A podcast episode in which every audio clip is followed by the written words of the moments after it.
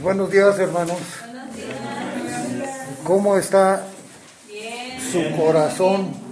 ¿Cómo está su corazón hacia el Señor? Está contento, ¿verdad? Gracias a Dios. Vamos a ver un caso de un corazón endurecido. Y dice Éxodo 4, 21. Si quieren, podemos leerlo, por favor. Éxodo capítulo 4, versículo 21.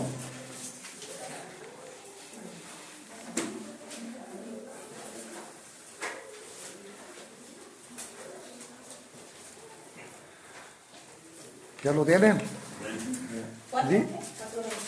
4.21. Dice, y dijo Jehová a Moisés, cuando ellos hayas vuelto de Egipto, mira que hagas delante del faraón todas las maravillas que te he puesto en tus manos, pero yo endureceré el corazón de modo que no dejará ir a mi pueblo. Estamos hablando del éxodo del pueblo de Israel. Y sabemos perfectamente que tuvo que tomar medidas muy drásticas Dios para, para que el, el pueblo de Israel saliera de Egipto.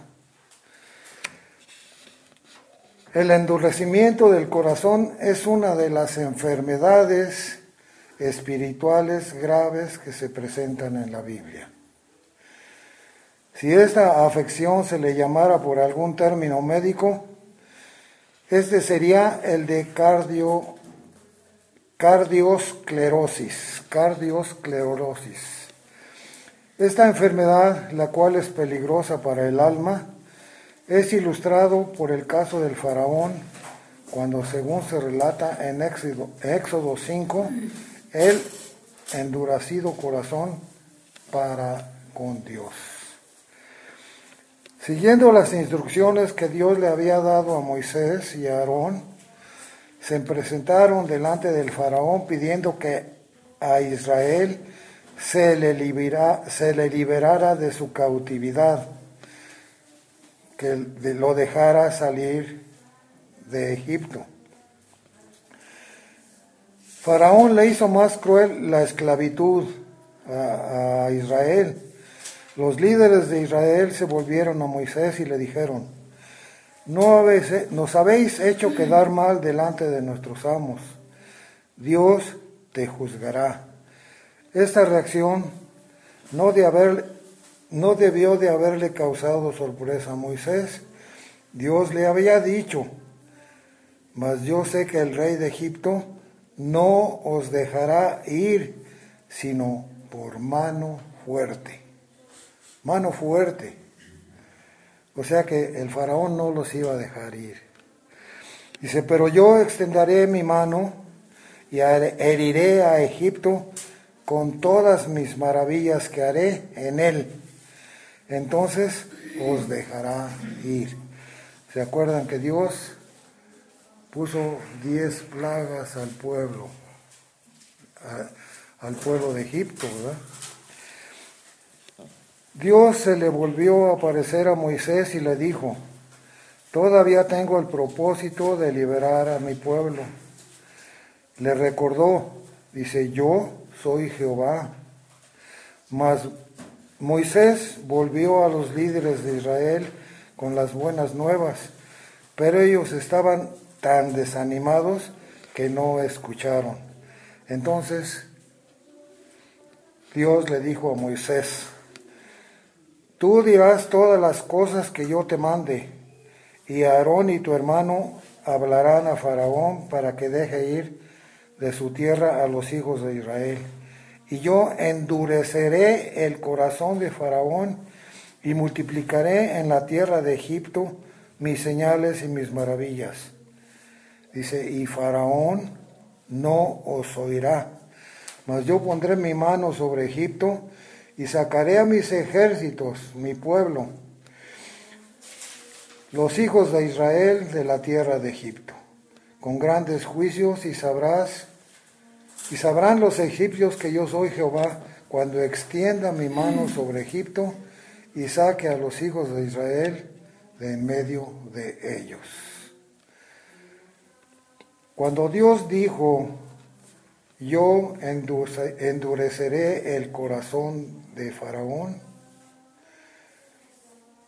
dijo que, le haría obstinado su corazón.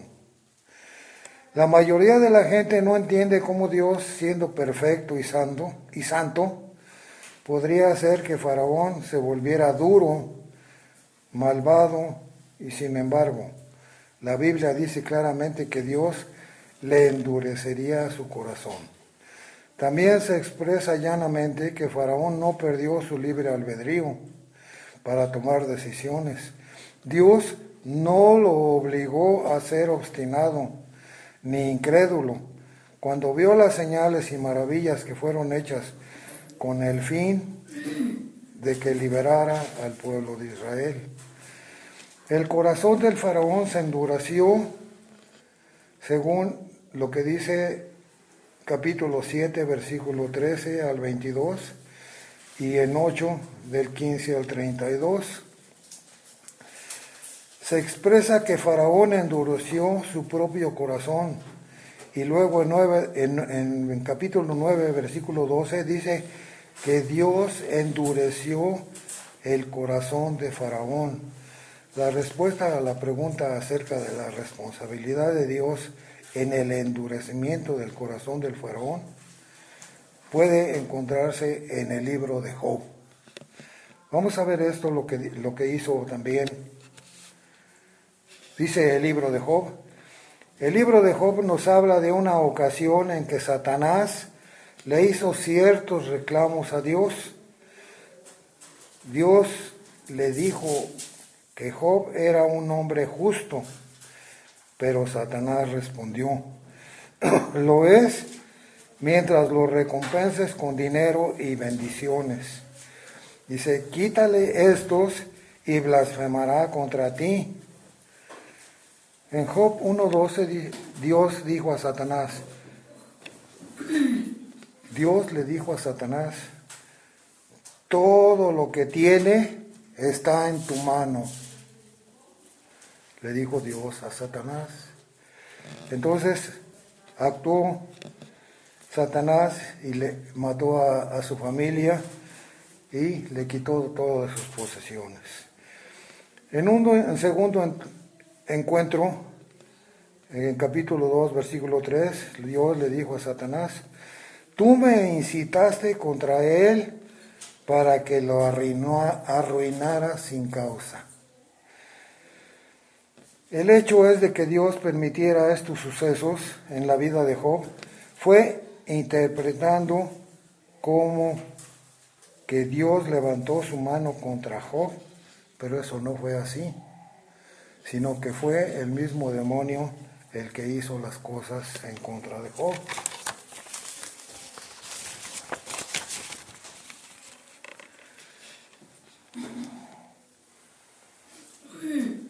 Recordemos que siempre el demonio destruyó las posesiones y a, la familia de Job.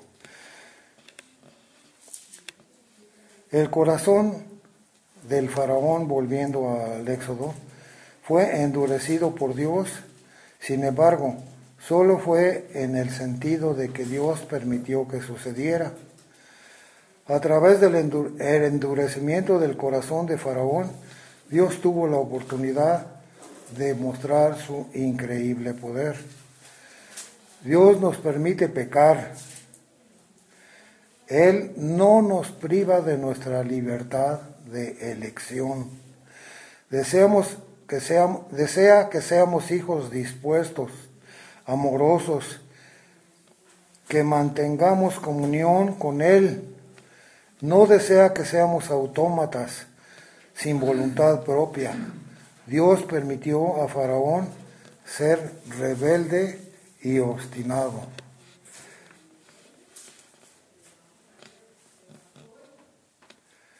¿Qué síntomas presenta esta cardioesclerosis espiritual?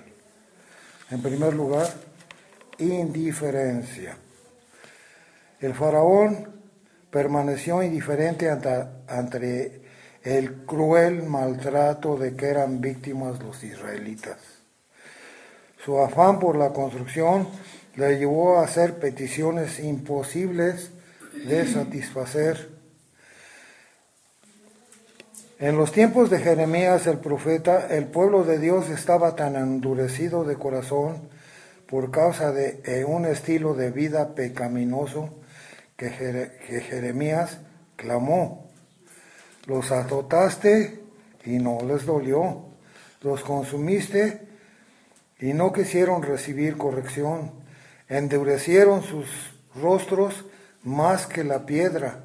No quisieron convertirse. Jeremías 5.3 lo dice. Jeremías había llegado a pensar que tal vez eran ignorantes, así que fue a los líderes de Judá a, a educarlos. No fue la ignorancia la que halló en el pueblo de Israel, sino rebeldía. Estaban tan, tan agobiados con el trabajo que se volvieron rebeldes. Dios dijo que hasta estos grandes hombres quebraron el yugo, rompieron las coyundas porque sus rebeliones se multiplicaron y aumentaron sus deslealtades. Lo dice Jeremías capítulo, capítulo 5 del 5 al 6. Nos causa pensar, pesar nuestro pecado. Es una pregunta para todos nosotros. ¿Nos causa pesar nuestro pecado o seguimos como si nada hubiera sucedido. Cuando pecamos, nos percatamos de nuestra culpa. Si no nos percatamos de nuestra culpa, es peligroso el, en el momento en que nos encontramos cuando nuestros pecados nos causan muy poco o ningún dolor. Para todos nosotros nuestro pecado nos causa algún temor o algún dolor. Pues más vale que sí, más vale que sí. Hay una paradoja en esto. A medida que crecemos en el Señor, tenemos cada vez mayor certeza de nuestra salvación, pero al mismo tiempo nos volvemos, más sensibles a las ofensas que cometemos contra Dios. Cada vez nos duele más, no menos, el descuidar un servicio que debimos de haber llevado a cabo, el dejar pasar una oportunidad de dar a conocer nuestra fe a los demás o el hablar una palabra llena de rencor. ¿Cuántas veces hemos estado haciendo eso? Estamos enojados y hablamos mal. Tenemos rencor, tenemos muchas cosas malas y eso nos debe de causar algún dolor en nuestro corazón. Si usted, si usted está viviendo en pecado y su ego está gobernado, gobernando su corazón, perdón, su ego está gobernando su corazón, no se engañe, debemos de cambiar, debemos de arrepentirnos. Dios tiene el poder para sanar nuestros corazones, pero nosotros somos los que debemos de, decidir que el señoría de Jesús sea en nuestra vida y que sea mayor que nuestro, que sea mayor ese deseo que el, que el de nosotros mismos. Pablo del Hijo a Timoteo en 1 Timoteo 4.2, que algunos falsos maestros tendrían su conciencia cauterizada como el hierro candente, la tendrían destrozada hasta, que, hasta quedar tota-, totalmente insensibilizada. Si usted se involucra en el pecado por largos periodos de tiempo, sin estar estorbándolo, sin estar estorbando su corazón con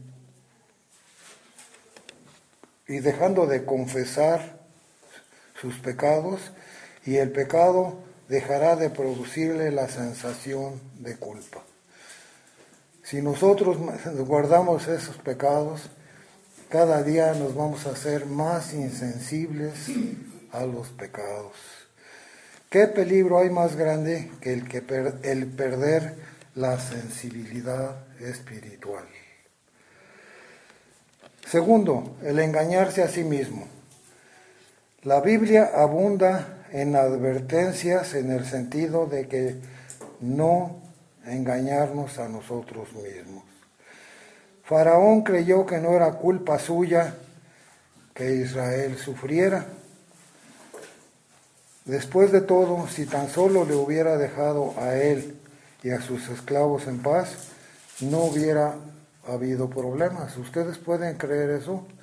Estaban agobiados con, con el trabajo, había mucho descontento, por eso Israel estaba clamando a Dios para que los libertara de esa esclavitud.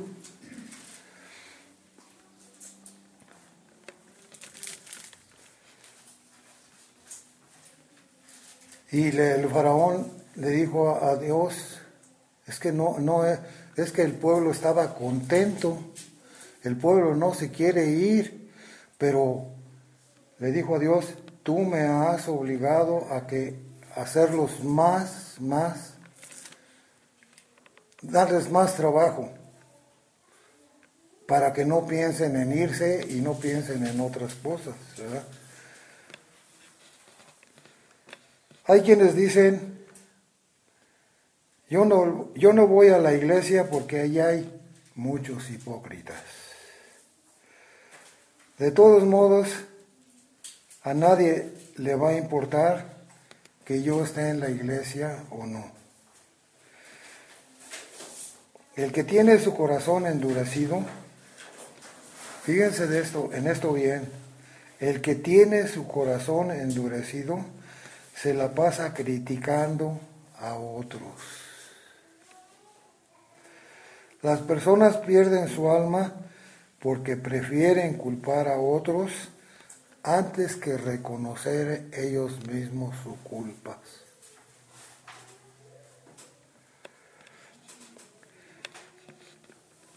Y tampoco los confiesan y que reciban el perdón a través de nuestro Señor Jesús. A nadie podemos culpar de nuestra manera de ser. No podemos culpar a nuestros padres, aunque ciertamente contribuyeran a nuestra forma de comportarnos. Nosotros somos al final los únicos responsables de nuestras propias acciones. Lo dice Ezequiel Dice, el alma que pecare, esa morirá. Ezequiel 18:20. Nuestras obras están escritas en un libro, las obras de nuestros, que nuestros padres y de nuestros amigos están allí también, pero no son estas las que determinan nuestro juicio. Seremos juzgados según lo que nosotros hayamos, hayamos hecho, según lo que nosotros hayamos, hecho. Y dice Apocalipsis 20:12, Apocalipsis 20:12, si lo quieren leer, Apocalipsis 20:12 dice, y vi a los muertos, grandes y pequeños, de pie ante Dios, y los libros fueron abiertos, y otro libro fue abierto, el cual es el libro de la vida, y fueron juzgados los muertos por las cosas que estaban escritas en los libros según sus obras. O sea, nosotros vamos a pagar según nuestros pecados. Eso es lo que nos está diciendo. Y tercer punto es la insensibilidad a la culpa.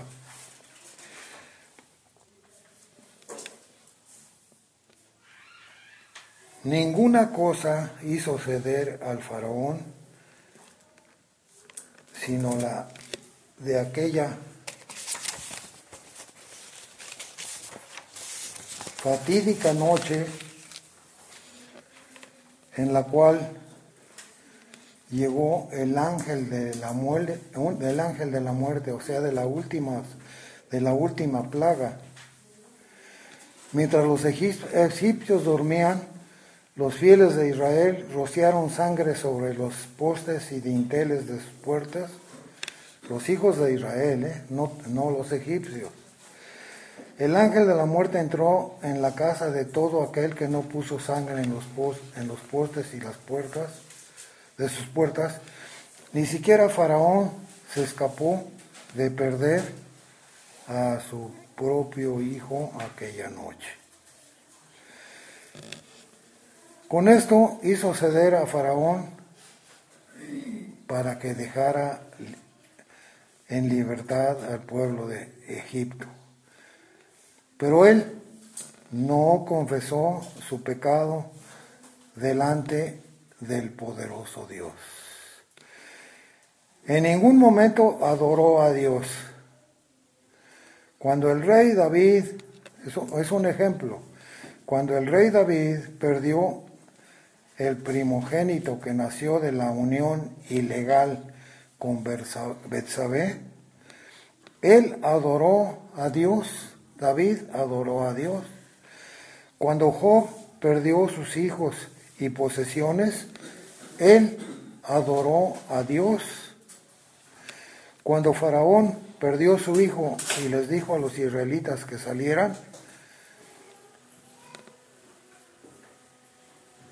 no adoró, no adoró a Dios. Muchos hoy en día evitamos reconocer nuestros propios pecados y nuestra propia culpa. Llenamos nuestra vida con trabajos y pasatiempos y jamás tenemos un momento de paz con Dios. Pues tememos reconocer nuestra culpa delante de del Todopoderoso.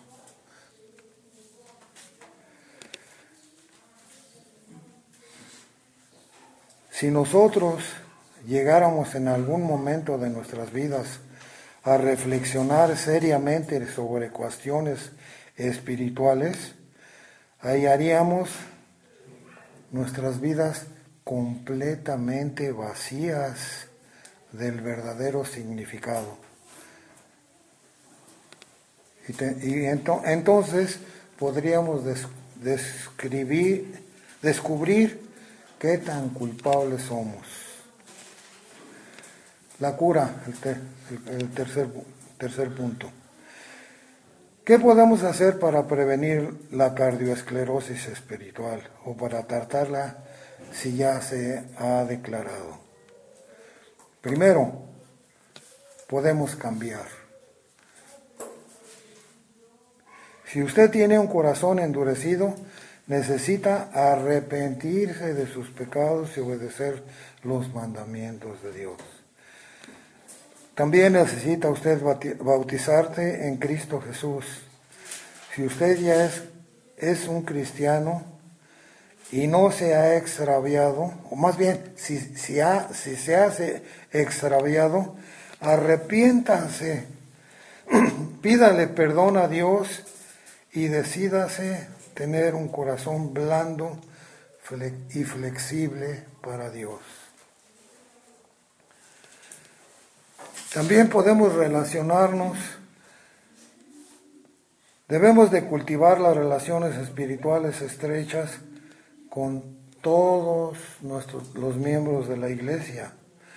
No se limite ante hablar, no nos limitemos, mejor dicho, a entablar amistades lo que necesitamos es cultivar relaciones espirituales. No basta con tener conocidos en la iglesia. Necesitamos amigos especiales que oren a Dios por nosotros.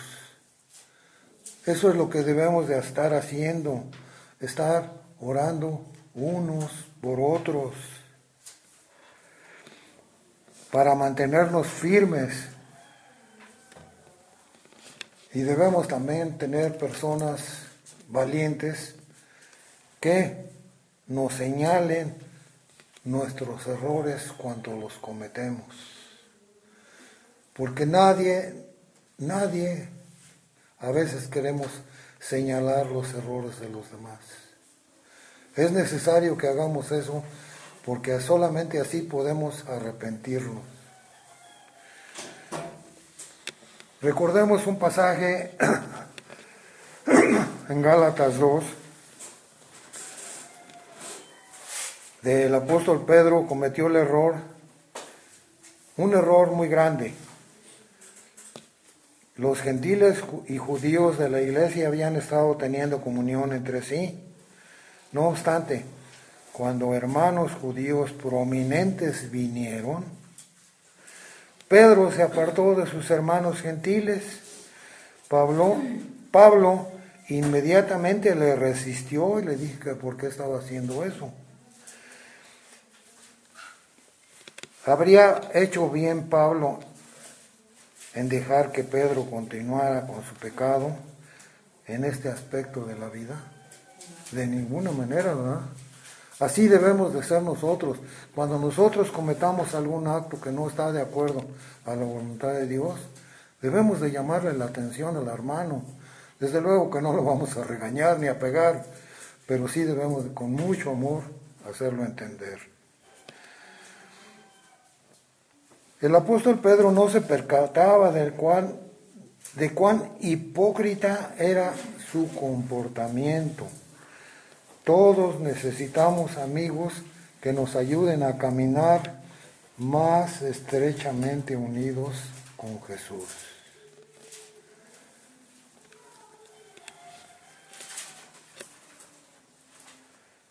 En este caso el faraón no tenía igual, porque no tenía quien lo ayudara. No había otro ante el cual reconocer responsabilidad. Así que jamás vio sus propias flaquezas, porque nadie se lo advirtió. ¿Ante quién somos responsables nosotros?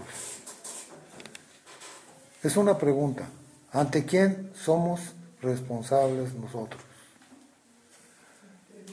Pues solamente ante Dios solamente ante Él.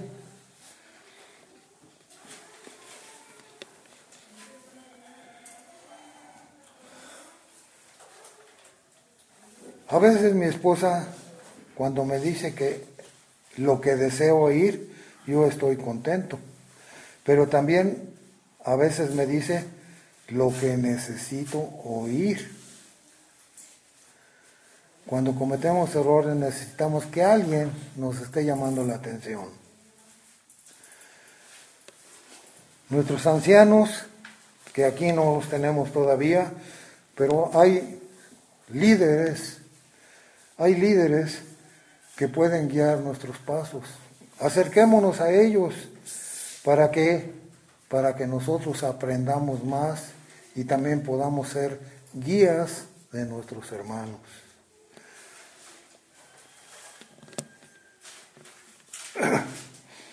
Desde luego que nosotros, yo creo que ninguno de nosotros desea lastimar los sentimientos de nadie. Pero algunos de nosotros a veces necesitamos ser confrontados y decir que estamos haciendo mal las cosas.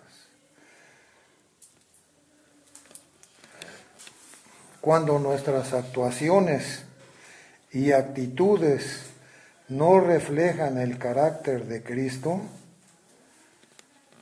necesitamos que nos la señalen. Eso es lo más importante. Si, yo estoy caminando no de acuerdo a la, a la, a lo que Dios dice, o sea, a los mandamientos de Dios, si yo no estoy haciendo lo que Él manda, por favor ayúdenme para que vuelva a, volver a entrar a, obedecer los mandamientos de Dios. Debemos de confesarnos nuestras culpas unos a otros. Debemos de orar unos por los otros y los otros por unos,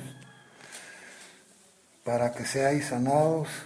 La oración eficaz del justo puede mucho, acuérdense lo que dice Santiago 5:16, que la oración eficaz del justo puede mucho.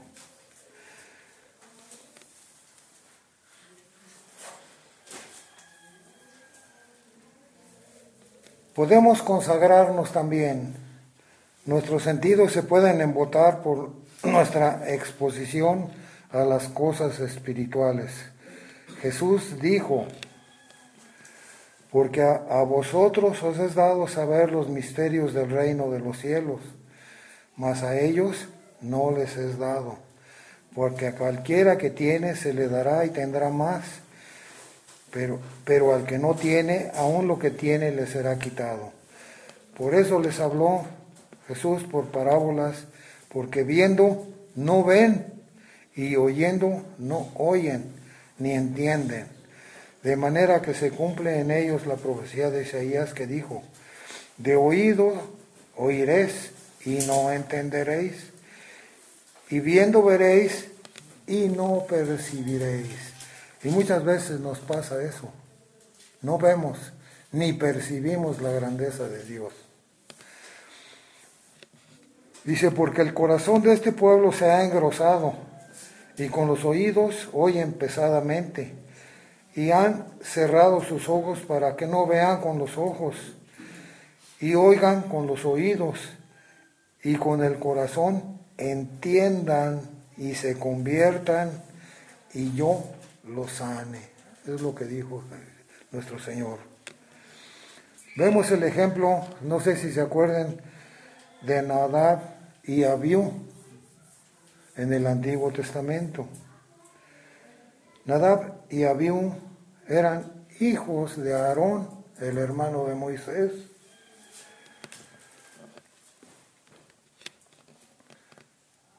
Ellos fueron muertos por fuego porque no obedecieron a Dios. Dios le dijo que no deberían de, de poner cualquier fuego en el arca, sino que el, el fuego que Él les mandaba y ellos se les hizo fácil poner otro fuego y fueron ellos calcinados. Cuidado con eso, ¿eh? porque a Dios hay que obedecerlo. Para concluir,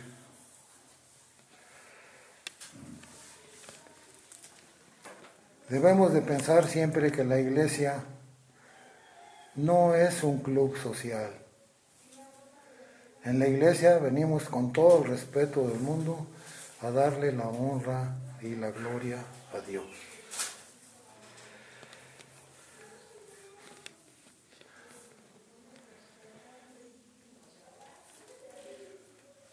Una cosa que debemos de pensar siempre, hermanos, no dejemos que nuestros pecados endurezcan nuestros corazones. Debemos, de ser sensibles al pecado. En cuanto hayamos pecado o hagamos hecho alguna cosa mal, hay que arrepentirse y volver a Dios. Que de otra manera nos puede dar cardioesclerosis.